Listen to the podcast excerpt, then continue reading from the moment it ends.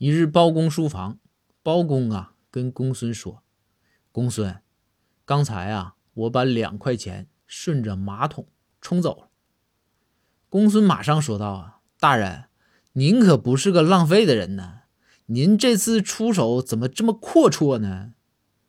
包公回道：“公孙，我这不是浪费，这两块钱啊，是我准备啊买彩票的钱。”但是吧，彩票站吧太远，这外边还下大雨，我不爱去，索性呢我就冲马桶了。